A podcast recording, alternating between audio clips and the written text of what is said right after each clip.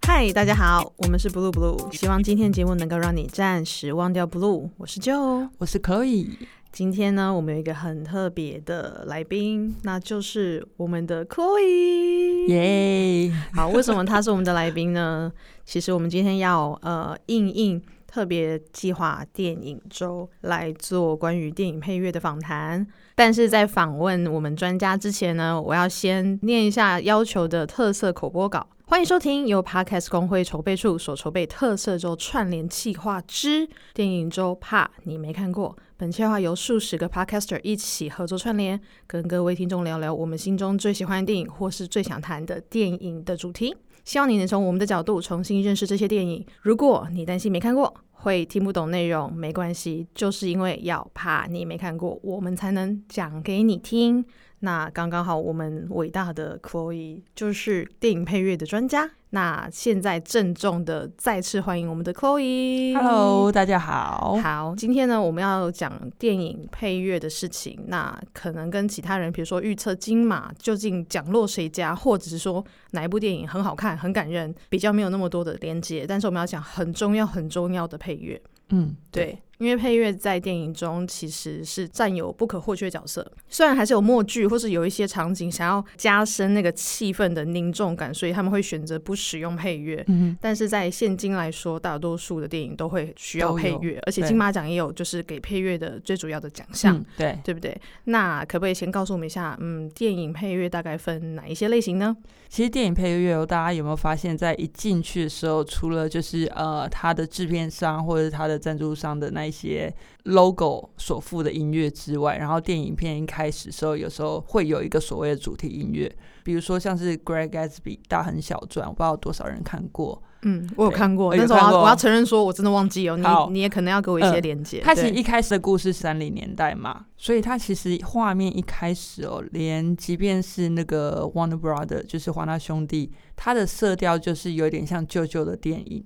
就是画面很不清晰，有点带毛片那种感觉。我觉得很早期，就是数位还没有那么好的对对对对对，黑白的。然后那个音乐，其实一开始在画面还是比如说黑白的时候，它小提琴 solo、小提琴独奏的部分啊，它其实就。那个音质把它弄得有点像是早期那种黑胶唱片的留声机嘛？对对对对对。然后后面，因为他要把我们拉回过去的时间点嘛，所以他在有一个时间轴的时候，他把它颜色就转到彩色的画面。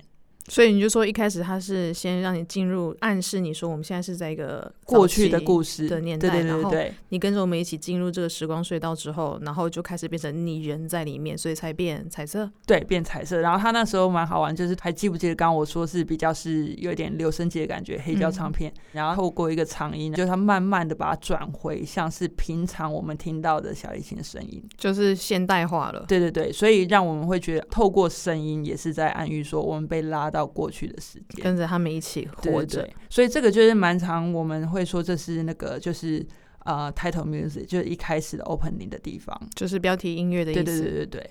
然后再跟着继续电影走的话，那还有就是，比如说今天情节如果是很紧张或者很激动，但是你们听到的音乐其实要你们哼旋律也哼不出来，就是一个感觉。对。那其实就我们会说它是像是一个情绪背景，它是衬在背后的。嗯，对它的主题性啊就没有那么强，这样子。那我有一个问题，就比如说小三，嗯，跟大老婆对峙啊之类的，可是后面背景音乐，你你觉得你想象中应该会是什么样的概念？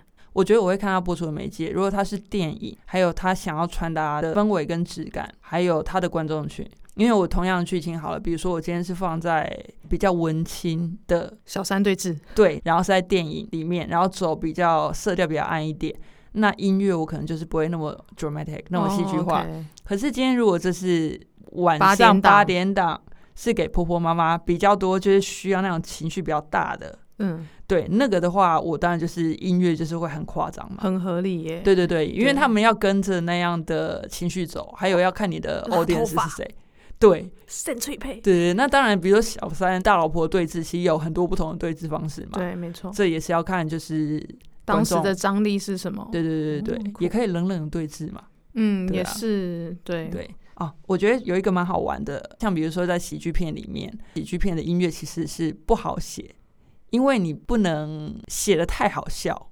为什么不可以？大家回想一下，有时候比如说一些比较搞笑的啊，有时候他是用一些反讽，一些就台语说的什么 cos 的方式，挖苦。对，那其实你反而是要用一种很 serious、很严肃的，就好像哎没事啊，这很正常啊。但其实你是有一个暗藏一些搞笑梗在里面，当然也是有，比如说搞笑画面配一种搞笑的音乐嘛。举一个最简单的例子就好了。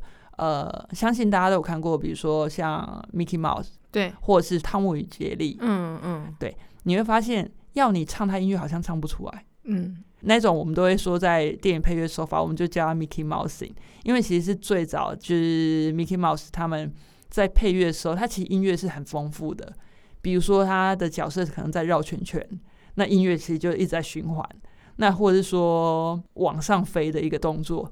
他可能比如说，就是可能一个长笛啊，就噔噔噔这样吹上去，就跟着走。对，所以这种的配乐手法，我们就会说是 Mickey Mouse，就是完全就是 follow 这个主角他的一举一动，然后音乐马上很贴近，就跟着他一起做这个动作。对，这就是一个，这是一个名词，这是一个名词。对，对，还蛮好玩，跟大家介绍一下。嗯嗯。那还有配乐种类，我觉得就是哦，有一个我觉得可以举例，大家应该会马上想到，就是我们会说是角色主题的一个配乐。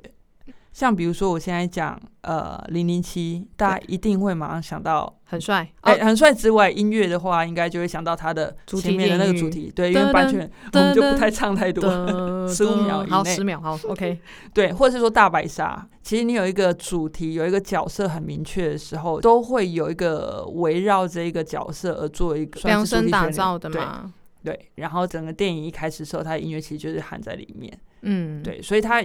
也算是在它的主题音乐里面。那我有个问题，像那个不可能的任务 Mission Impossible，嗯，它最前面就是噔噔噔，那它这算什么？因为它其实也没有在讲是 Tom Cruise，也不是在讲某一个情节。那通常啦，电影一开始就有。那你觉得这这算是哪一种主题？我觉得这要看接下来就是是不是每次 Tom Cruise 出现都一定会有。没有啊，没有，那他应该怎么？那我觉得他其实就是他的开头音乐，就是 title music。OK，对，像魔界的话，我觉得也比较像是 title music，因为它里面角色太多了。对。对，他也比较没有说，比如说像我们说刚说零零七，或甚至什么超人，或是浩克，或什么之类，就是那种电影主题，就是专讲他嘛。对，片名就是那个人嘛。对对，这样子。哦，OK，酷。然后还有一种就是假设啦，我们现在说这个在拍的场景，它可能是一个演唱会现场。应该是说，就是这个场景里面刚好需要一些特殊的音乐来衬托出这个场景。对，比如这场景正在演一场歌剧，或者在一个酒吧，然后有一个 band 在那边演。哦，对。那其实或是说，我们再举例，比如说这场景里面，其实呃男主角正在看电视，电视里面有一个对有 jingle 或者有任何的音乐。那这种话，我们就会说它是一种特定来源的音乐，就比较不会归类为是克制化的电影配乐。那这种英文就是我们会说是 source music。就比如说，呃，男主角坐着在看电视，然后电视里面播出噔噔噔噔噔噔噔，对对对对对对。OK OK。可是哦，我之前也有遇过，就是一个案子，就比如说，就是男主角可能在看一个新闻，但是也是因为说我们要模拟某某个年代的新闻。我们就是会克制的去找人录播报员讲那个新闻。你说那个口音吗？口音还有那个音质，音质是指的是什么？什么音质？呃，如果那个年代假设是八零年代，对，那那时候的讲稿的方式，或是说新闻的声音电，应该说电视啦，那时候还是三台嘛，老三台，对，老三台，然后那个音质不会像现在那么清晰。哦，真的吗？那个时候是比较有杂讯的哦。也不是杂讯，还是像比如说沈春华、李艳秋讲话，就是我觉得一个音调高，一个是讲话，然后还有就是音质。就像比如说以前我用音乐比喻好了，像比如说以前的卡拉呃录音带跟现在 CD、MP 三的那个音质，就是同样一首歌。唱带，对我相信大家可以去比较。如果你家里还有小虎队的那个。我跟你讲，我有，我在我床底下。我以前还有，不知道怎么丢掉。我床底下有很多压箱宝，真真的叫做压箱宝。对，感觉改天可以来偷放。因为十几年不会打开啊，真的哦。对，那个真的童年的回忆。哎，那其实是我姐姐的童年回忆，因为那是她买的。嗯，我那时候很小，所以她放什么我就跟着听。哦，对。但是他们你知道，就嫁了之后，东西就留在家里，留在家里。对，所以是变成我的压箱宝。OK，那。呃，因为我们在开始录之前，我有问你说，可不可以给我一个明显的范例，然后要比较现代一点的，让大家都有呃概念，说是这几年的音乐。嗯，那你提到了小丑 Joker，对，不是黑暗骑士的那个 Joker，是专为小丑拍的那部电影，就是叫做 Joker。对对对，对，不是那个希斯莱杰，是另外一位叫做瓦昆菲尼克斯，瓦 Queen Phoenix。那他直接就是以小丑为一个主要的，这叫主轴。主轴。对。那里面有一些音乐，就如果你刚刚说的是不太会记得它的旋律，那你只会记得当下他帮主角营造的那个氛围。嗯。你觉得最好的那一段，或者是你最喜欢的那一段在哪里？举例说明一下。嗯。对。像我觉得蛮有名，大家应该或是特别有感觉，就是他在那个厕所。然后，如果大家有去听他原声带的话，那一个叫做那个《Best Run Dance》，那其实大家可以去听一下。我偷偷放个几秒，好了，好不好？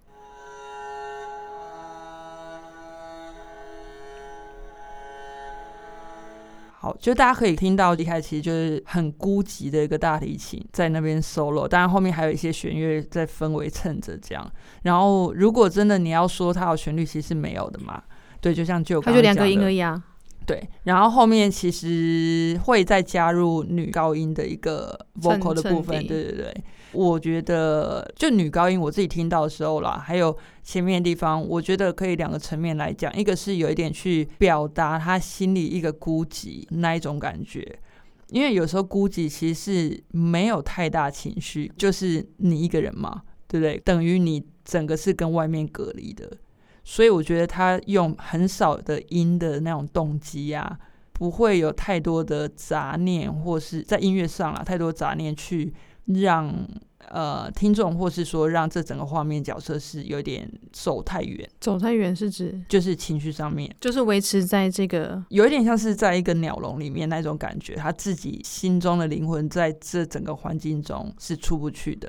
所以其实他的孤寂不只是说自己面对自己，他其实也是被别人困住在这个地方。而且你看在画面上面，他又是自己在厕所，就是关在一个小房间里面你今天整个鸟看的话，其实全宇宙、全世界，他自己被关在那个厕所。对对，然后他大提琴其实有点像是在形容他自己。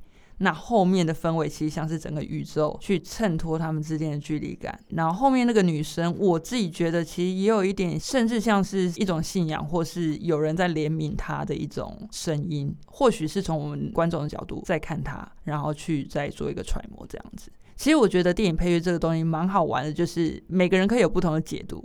那当然。创作者也可是有不同的去写作的角色，但往往创作者都不会有机会，嗯，跟着电电影一起去做宣传啊，或者是说，呃，有机会可以阐述他的理念。对，而且创作者啊，常常就是会一直拿到不断修剪的改编的版本，比如说。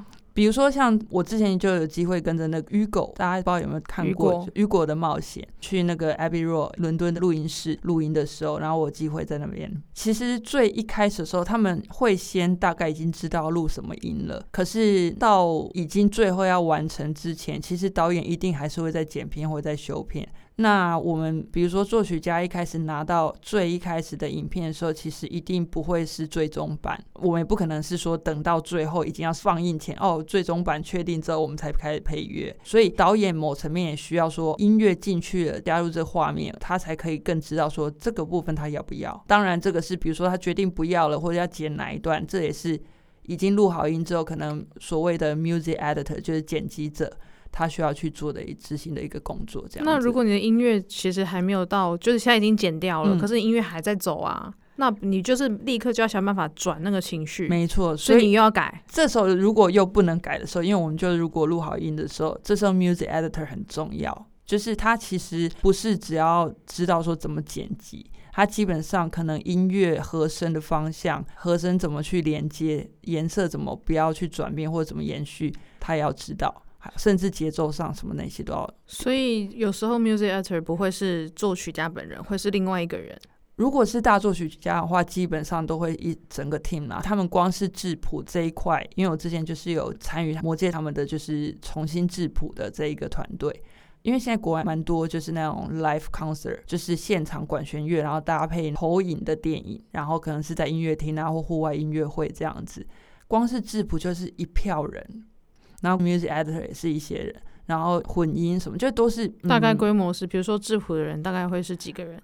我觉得至少十个有吧，十个保守估计，因为你想它是整个 orchestra，然后又好多 movement，好多乐章的感觉，乐章对，然后突然现在突然可能哪里要改。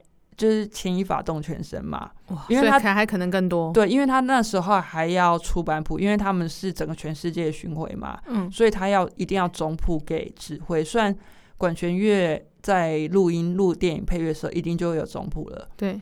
可是那个比如说你要现场可以手可以画掉什么的都没问题。可能今天是出版给一些其他各国的指挥的话，你当然是希望出版的谱是一个完美的。对，所以其实那时候光是这样来来回回改。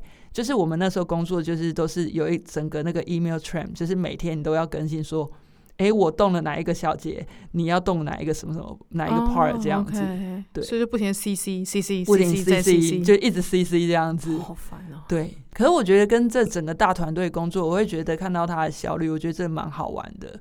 但是在台湾，其实电影环境跟电影的产业比较不一样，所以蛮多。虽然也有团队，可是整规模比较小，或者说蛮多就是呃录音师可能就兼兼就是对时间数字可能也包含混音，还有就是 editor 就是剪辑，有时候甚至自己比如说自己会弹吉他或作曲者会弹钢琴，自己就要又要去录。所以就是 还蛮符合台湾的状况啊，基本上台湾就是一个人就是一条龙，你是小编，然后你又是那个 AI，然后你又要剪辑，你又要呃上架，然后要点货，你几乎都全包，就什么都会了。果然是台湾人。对，好的，那你要不要帮我们介绍一下？你觉得 Joker 这个 soundtrack 的作曲家他的背景，或者是他特别地方在哪里呢？我觉得他之前没有特别被发机。虽然他已经有默默做一些电影配乐了，他名字实在是有点难念，因为他是冰岛人，北欧的，所以我就讲中文翻译是希尔迪居兹纳多蒂尔。其实这样念也是是男的还是女的？女的，是一个还蛮年轻的女生。那我们叫她西小姐好了。西小姐是的，希尔迪，希尔迪，希尔迪小姐。对啊，她其实呃本身也是学大提琴的，而且我觉得就是她也是有呃古典底子。嗯，所以他其实很早都有自己在创作一些独立的自己的制作，然后后来我觉得是慢慢的就是有一些机缘，然后进到电影配乐之后，然后慢慢一直到我觉得 Joker 才算是整个被，因为就是得奖嘛，对，被认识这样子。那很多发现很多就是呃电影配乐的人，其实很多是从古典起家的，所谓古典起家是他们有古典音乐背景，或是学过呃古典音乐。对。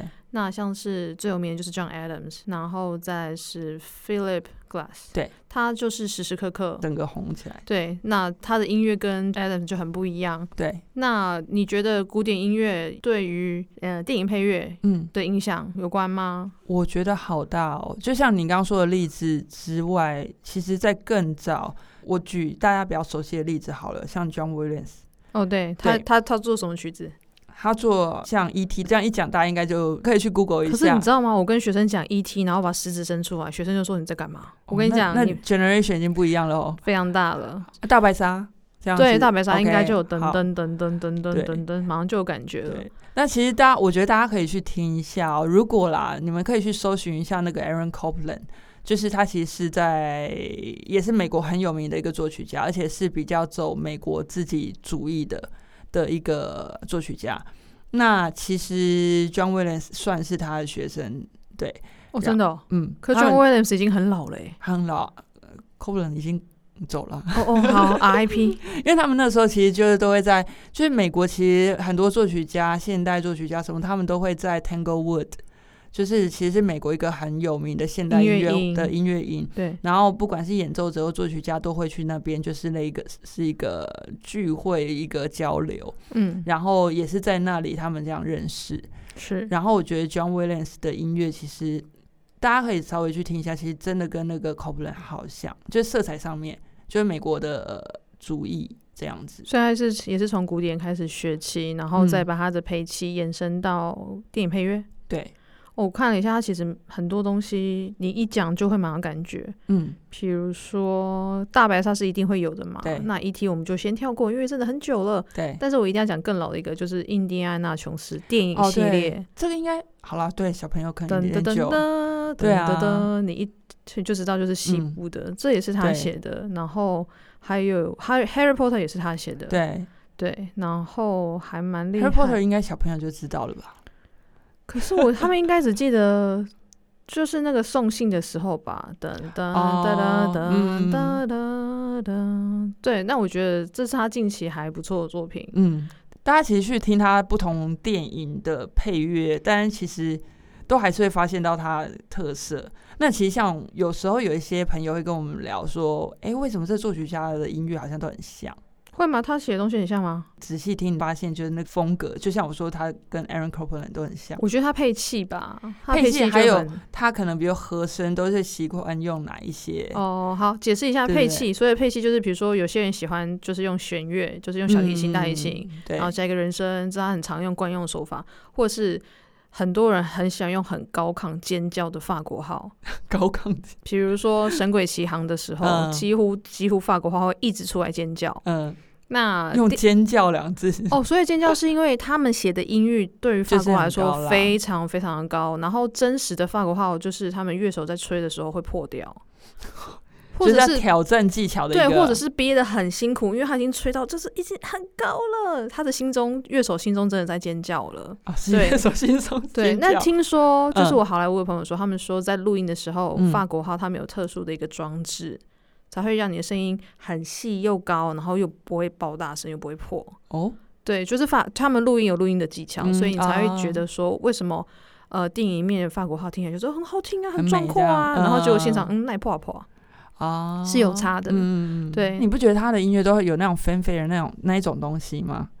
他也不年轻了，他今年八十八了耶。对啊，所以他的学习的概念最主轴还是从古典音乐开始的话，所以他嗯。其实会运用他之前，比如说华格纳，嗯。我们讲白辽士，或者是拉赫曼尼诺夫、嗯。普罗高菲夫，嗯，我觉得他没有学到普罗，他我觉得他不像是那种，对他不是。那个，他走那边的那个很多的那个语气的使用方法，然嗯后还有呃乐曲或者是乐种嗯。的方式，应该都是从他之前学习到的经验，嗯，然后写出来的东西，叫他突然写个电音，你这是为难他嘛，对。对不对？这就是他、嗯他本身的样子，或者是他的风格就是长这样，所以嗯。我觉得他就像周杰伦，他晚期的作品再怎么写就是那样子，对对不对？你看他早期多很多的变化嘛，。对，可他最近写的东西，我相信大家都很有感触，我们就不多说了。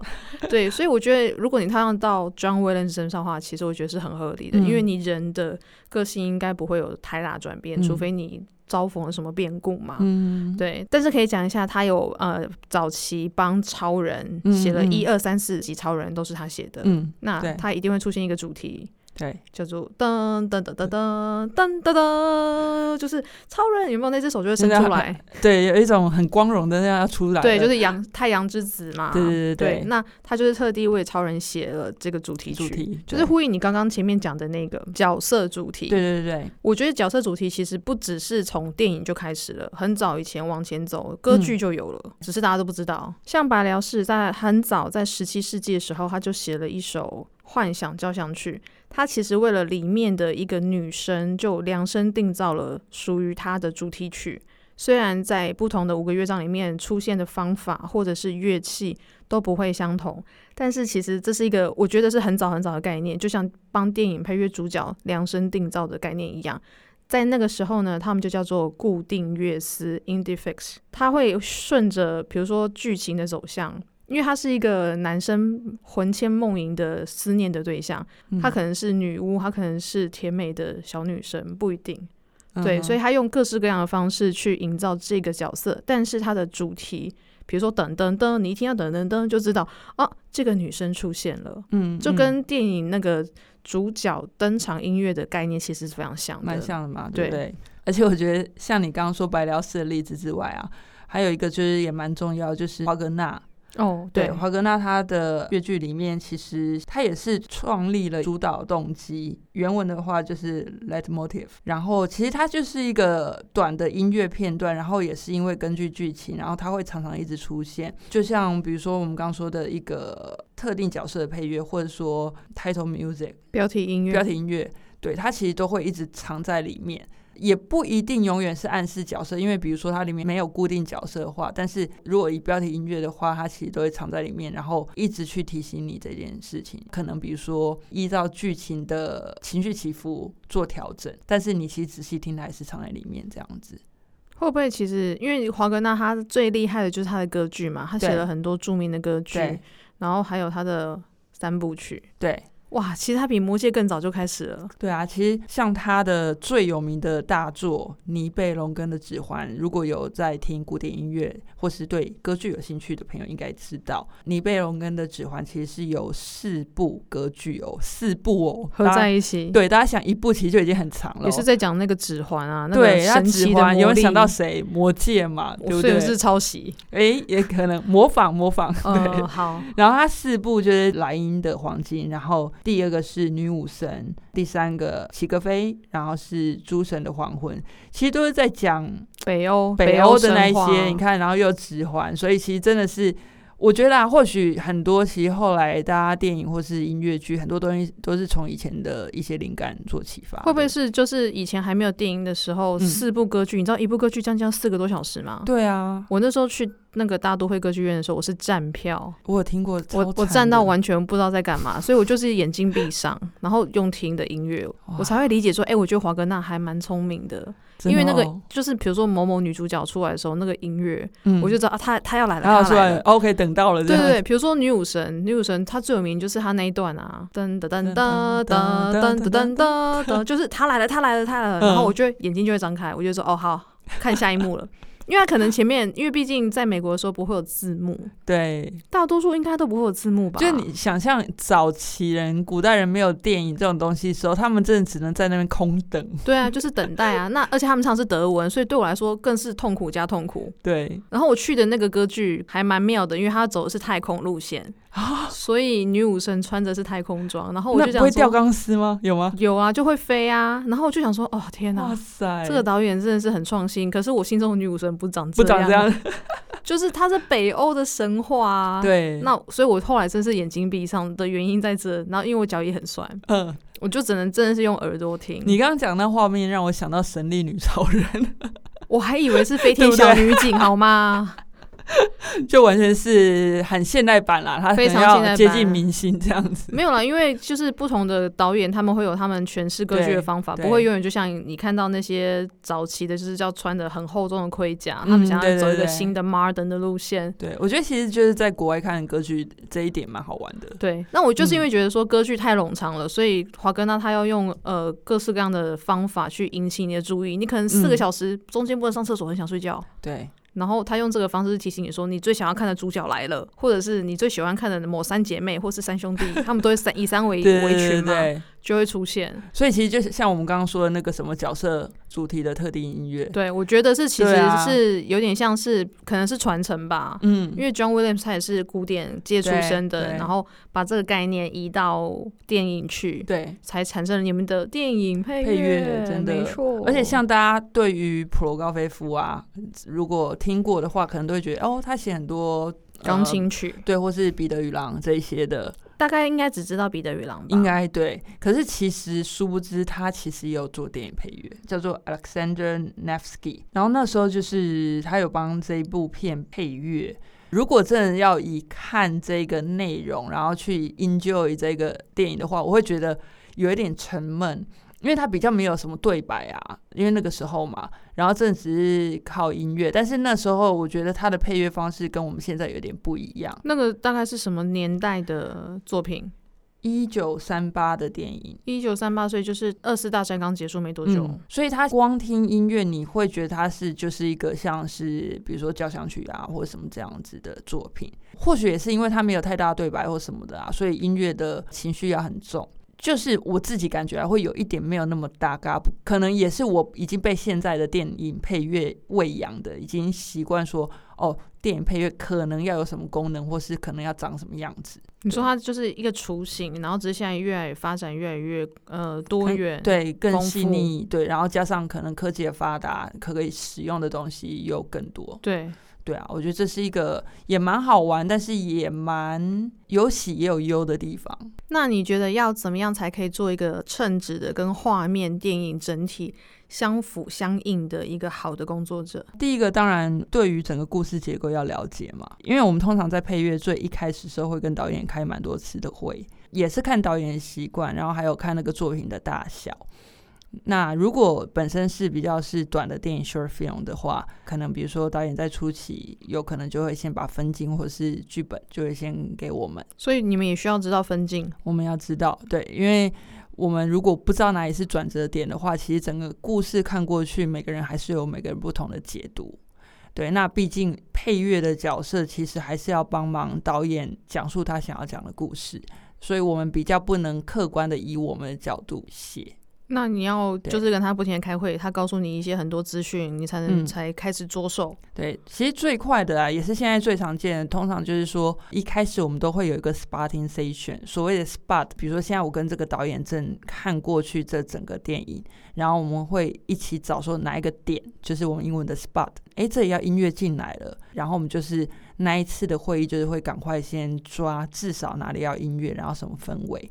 那有时候开会的时候，导演或者他的助理也会找一些素材，他就说：“哎，这里我想要音乐，然后我已经想要这种音乐指定。”对对，他就说我想要这样风格，或者说可以模仿这样子，因为毕竟还是有著作权嘛。所以我觉得这也会带到说，有时候观众听众就是看一部电影的时候，会觉得说这音乐跟什么好像哦。哦，我知道啊，就像我看韩剧的时候。德布西的月光就一直出现，就是钢琴曲，对。然后男主角可能就坐在钢琴前面，他更不会弹，可是就放的就是德布西。同一首。哦，好多男主角或者是女主角都弹这首。通常就是导演可能在某个状况下听到这一首，那一首作品对他即视感很强，所以他喜欢嘛。他喜欢，然后他可能在找 source 的时候比较希望就是我就是要这样子。那有的导演他会觉得说就是要留空间给作曲家。举例好像那个 Quentin Tarantino。他其实是对自己音乐非常非常有主见的人，所以他蛮常就是会去找一些 reference，或是说他就是会找已经既有的音乐。我我蛮喜欢他的风格，其实他那个追杀比尔里面有一个 band 就叫做 Five Six Seven Eight。哦，是一个日本，然后他的音乐我就超爱，然后配上配上就是乌马苏马他在拿武士刀那边杀来杀去的时候，你看他拿武士刀，然后又配日本的 band，嗯，然后又杀来杀去，然后那又是很快节奏的，嗯，其实我觉得很搭。我自己也很喜欢他的电影，觉得他在处理画面跟处理声音上面就是一个艺术家啦。他有他的风格，而且他其实蛮统一整合的啦。对，而且我觉得他是一个肯去 study 音乐，就是不会说只是说哦，我今天管好我的画面这一块。对，我觉得其实导演真的也是蛮辛苦。你看，我们常之前有时候会开玩笑说，导演啊，你通常你想要怎么样的 set，怎么样的场景，或者说你要什么样的年代氛围，你想要演员长怎么样，你想要演员怎么演，这个都是很好具体的描述。可是当你问一个导演说你要怎么样的音乐的时候，有时候其实真的。对于音乐这方面比较不熟的，他就会有一种讲不出来的状况。他没有词汇。对，因为音乐实在太难有一个具体的，除非你就是真的是要拿一个 reference 来做比较。可是你拿 reference 出来，你会被就变成是你要去模仿，那你会有有一点难伸展拳手。对，所以有时候啦，我自己以电影配乐作曲家的身份，会替一些电影配乐作曲家叫屈，就是说大家可能看了什么电影，然后会觉得说，哎。这配乐根本是 copy 吧，或者是抄袭。那我觉得啦，大家可能因为从我们刚刚前面分享的顺序、工作顺序来讲，不一定都是电影配乐作曲家的问题。因为有时候可能，比如说，不管是制作人或是导演，他就是想要哪一种的音乐的 reference。毕竟最后挂名的是他啦。对，然后他已经。可能他在找 reference 的时候，他脑中已经有他喜欢的，而且被卡住了。哦，对，所以你所以教育导演是不是你们的工作？就是导演导演，其实除了德布西月光之外，有很多好听的啊。对，我们其实有聊过，说像之前我自己在上电影配乐的那个课程的过程中，我们需要去学导演的，比如他的领域这样子，理解他的世界。对，可是。相反的，我记得之前我们在学校的时候，也有人建议说，导演其实也要来修配乐的课。然后那时候我学校 NYU 其实那时候我们开一门课，真的就有导演会来修。我觉得这件事蛮重要，因为其实你在学的过程中，你不一定要会去写，但你要去了解说你要怎么去跟作曲家沟通，还有。音乐还有什么种类这种东西。是对对对。然后像比如说，我觉得像 Joker 小丑为例子啊，我觉得他第一个就是比如说他对于色调的选择，只说音乐的色调。那画面是经过处理，看起来旧旧的，当然是某层面增加你一个更忧郁，然后更一个压抑的一个，因为就是在描述他的内心，对一个氛围。加上因为这个作曲家他本身是古典训练出来大提琴演奏家，所以他其实呃运用他擅长的、熟悉的乐器，就是大提琴还有弦乐部分，然后去搭配这个色调、画面的色调。所以我觉得这个的。呃，音乐颜色上的搭配跟画面颜色上的搭配，我觉得这个很成功的。其实你可以看，因为我我的发现是他一开始还没有很生病的状态的时候，他还在街上扮他小丑的工作嘛。嗯，那个时候的色调其实他的身上的小丑的衣服很很鲜艳，对，但是跟后面的背景其实不会很突兀。对，但是他开始病发比较严重的时候。他的背景就是更深，可是他身上的衣服更鲜艳，橘黄色。其实就是我觉得是在对比他身身心的状态，还有他遭受到这个世界对他的非议。对，他的音乐的那个声音就会有点不同。对对对举例一段，像比如说他后来在就是呃从那个 subway 比如逃出来，还有比如说他大家啊印象最深，现在变成打卡景点的，就是那个 Bronx 布朗克斯。就是已经远离曼哈顿本岛，那更北边的地方。自然就会相对来说差很多，比较危险这样子，蛮危险的。对啊，所以其实大家可以看到电影里面都诠释的还蛮蛮栩栩贴切的。可是他走楼梯的那一段，他一开始是一个 pop music，对，它是一个 pop music，然后后来慢慢大家发现有就是那个画面整个好像有点慢动作，然后整个音乐又转为电影配乐的手法，就是影像跟音乐的一个速度的同步。因为当你如果你想要，如果他画面已经走慢动作。然后你音乐还是刚刚那个 pop music 的话，其实听众会有一种困惑，就哎，现在是发生什么事？嗯，我觉得那幕也蛮，就是也是他们剪预告，就是。最大卖点之一嘛，对对对对，很像是他本来是一个呃生病的人，然后他很开心跟着音乐去感受那个律动，对，然后他他的动作超夸张，他那个每一个大腿都踢到腰部以上，哎，对我觉得那个真的，而且他他滑倒，而且那时候他超瘦，哎，他非常非常瘦，他有刻意减肥，对，然后他就一直跳跳跳跳，越越跳越下面的时候，然后音乐一换的时候，嗯，我觉得那是抽离，哎，比较像是他在。他外面很快乐，可是他内心是还是在跟他的孤独、跟他的忧郁症在作战。然后音乐就变超慢的，就是整个有一种真空掉的感觉，对，完全抽离的那个真空，也很像我们刚刚说那个就是 bathroom dance 的状况一样。他整个就是在描述他自己的内心，所以我觉得那一段的音乐的转换是非常好的，因为他从快的速度变成 long 的嘛，对，然后搭配画面整个这样转过去，然后后面他不就被追了嘛？然后整个那种警察就来找他，对，然后就是跟那种比较现代的一些那种就是追捕的那种 chasing 的那种，对，比较快，那种节奏就会来了。那种就是比较常见的那种配乐手法，经典手法。对对对，而且像比如说我们在讲，还有比如说配乐的时候，也可以讲一些时代性。比如在 Joker 里面，它比较是就是有一些合成器啊，然后还有一些弦乐是真的去录的，没错，但是。还有一些就是比较感觉是用电脑的一些东西制造出来的科技东西的声响，但是你如果是在 Indiana Jones 里面，绝对是这个不可能是出现在那个年代的声响嘛？对，所以其实透过配器的选择也会去。描述说我们现在这个点作品时代是在哪里？这样子。对啊，就像你看古装剧，你不可能看他们穿一身那个那个什么 Chanel 的华服吧？对啊，或是弹电吉他，就是完全是不可能的。对。然后像比如说刚刚我们有讲一个，他不是就是在跳舞，然后突然放慢速度，后来又被追赶，被警察就他回到现实吗？对。然后那时候有人发现，其实他在跳的时候啊，我们并不会预先知道说他等一下会发生什么事情。嗯，对。那其实这也是一个我们在配乐上面很严谨要遵守的，就是说在配乐的时候，我们不能提前讲故事。比如说，好，他假设在跳舞慢动作的时候，然后我们可能先有一些那种危机四伏的音乐突然就开始了，或是有那种要追逐的节奏进来。那这样是不是就预告听众说，嘿嘿嘿，我现在等一下有警察要来了？我觉得应该不太会发生，应该被先被导演打一顿吧？对，哎，可是有状况会发生，就像我刚刚一开始讲，在喜剧，哦，是，可是喜剧在这这个地方是可以接受的吗？对，这样的话其实就是会变搞笑嘛。虽然它是很 serious 很严肃，对，可其实就是会变搞笑，或是说，呃，我们刚刚也有提到八点档那种比较洒狗血的，对，对，它的音乐就是会很夸大。那如果音乐很夸大，已经夸大到超出那个戏剧原本的张力的时候。其实就是会有一种搞笑的成分在里面。如果它不是搞笑剧，可是你先偷跑，然后夸大去扩大之后要出现的情绪，所以是所以喜剧是可以的，喜剧是可以的，但也每个人手法不一样啦。那我举一个例，大家其实，在台湾我不确定有没有上演，但是其实，在 YouTube 上面你可以搜寻得到，就是它的呃电影名字叫做 Naked Naked，就是裸露 Naked Gun。然后好像是二又二分之一，大家其实搜寻它，其实好像有好几个系列，一又二分之一，二又二分之一，三又二分之一这样子。那其实那个配乐是就是我在纽约 NYU 的教授写的，他写的呢其实是很严肃的音乐哦。可是比如说里面有一场是就是男主角他在做梦，OK，然后他就是跟人要发生枪战什么的。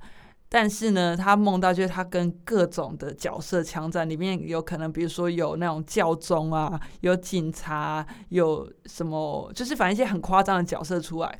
然后他枪战到过程当中呢，他突然就是也不用走，因为他们是在一个阶梯的场景，突然感觉他好像是用滑的，那镜头他是用滑，他不是在走。然后整个速度也是慢下来，音乐原本是从那很激烈的，突然变成巴洛克那种，就是。那种圣母的那一种音乐，你知道吗？对，然后我觉得很好玩，而且它整个就是变很 calm，但是他们还是在那边交锋。嗯嗯，我觉得那是一个很讽刺的一个喜剧的写法。但你今天如果光去听音乐，会觉得哎，好像你没有看画面的话，你会觉得这是一个很 serious 的，就是声乐这样子。对对对对，所以他是做一个很大的反差这样子。对，所以其实有时候音乐。呃，在拿捏那个夸不夸张这件事情，其实也是定义说这一部电影它到底要走往哪一个方向这样子。对，那我知道每一个配乐家他们都会有自己的喜好嘛，像你刚刚就说小丑的呃配乐家他自己是主修大提琴出身的，所以它里面有很多的乐器都是以大提琴为主题。对，那他不能用别的吗？他一定要用这个？他嗯，我相信他一定也可以用别的啦，对。但是我觉得他之所以在这里面用大提琴，当然我不是他，我没有那个机会去专访他。但是我觉得大家如果对于古典音乐蛮常听的朋友们，知道大提琴的高音其实是会有一种哭泣的感觉。对，所以我觉得他这一部片真的他很适合，因为他其实自己就是拉大提琴的，然后再知道怎么去运用这个色彩，觉得这个是一个蛮好的。但是如果他今天这部片如果是用小提琴，那就是尖叫啊，那他应该是就是他不是抑郁，他反而是在接近疯狂的状态，就是。他是应该是大声呼救，或者是他做已经进入病入膏肓的状态了。对，我觉得那个抑郁感就是没有。对，因为他自己在讲说他如何从一开始是在底部生存，然后奉那个凤阳妈妈嘛，然后到处被嫌弃，然后一直遭受到挫折。对，他是在中间这个过程中的转变。嗯，对。所以我我觉得他比较适合要先就是一直强忍的自己的挫折感的那个心情。对，而且我自己也觉得说，其实，在选择乐器的时候，还有就是。角色的性别，什么叫角色的性别？因为小丑他毕竟他是男生嘛，对对。那我们今天在选择乐器的时候，我们不会特别去选一个，因为在乐器上面，其实我们还是会觉得有一个他的性别的代表，比如说长笛，我们可能就会觉得说比较女性化一点。嗯，小提琴，小提琴我觉得算比较中庸，但是在以音域上面来讲，你还是会觉得女性。因为它音域比较高嘛，对对对对。那我觉得像是大提琴，或是甚至如果啦，真的硬要还要选的话，我会想要用中提琴哎，因为其实中提琴它有低音嘛，对我刚刚有，然后它的高音其实会有点上不去上不去，然后它如果要高高把位的时候，它就是有点在叽叽叫，对。的时候，其实我觉得也可以。它比较像是就是卡在中间，就是它不上，它也不下，可是它其实，在某个音域上是有好听的声音。嗯，我觉得它也会是一个适合它的方法。对啊，讲一下，就是我们在回顾那个 soundtrack，就是原声带的时候，会听到其实是我不知道是不是作曲家要求，还是导演要求，还是录音师要求。你其实可以听得到很明显，就是它弓和弦之间摩擦的声音，嗯，很清楚。嗯，对，我听起来就很像，就是那个叫内心心底深处的哀嚎，嗯，就是每一下都是很痛，可是都是滴滴的，然后不会有人发现。你换的时候。就是你要去很认真的聆听，才知道说他心里面正在心在刀割的感觉。对，我觉得有一点，就是你听到的时候，真的就会觉得哦，好沉重哦。嗯，我觉得其实如果就是夜深人静的时候，你可以去听一下。对，但不要听太久。对你听了可能会有点郁闷，会会勾起你心中比较黑暗黑暗的地方。对，嗯，而且我觉得这部片的，就是《Joker》这部片，因为它的画面跟整个呈现，它也不是很适合很细腻的音乐。因为他本身在社会地位上，他不是完美的人嘛？对，他就是在底下求求生存挣扎的人。对，所以我觉得其实真的很多小细节都可以去辅助这一个故事的呈现。他 DVD 出来了吗？他因为他是一九年出版的，可是很强烈建议大家就是 DVD 出来的时候，或是 Netflix 有的时候可以再再听一次，再看一次。真的也可以先去看看原声带，就是听听看原声带。如果就是你之前有看过的话。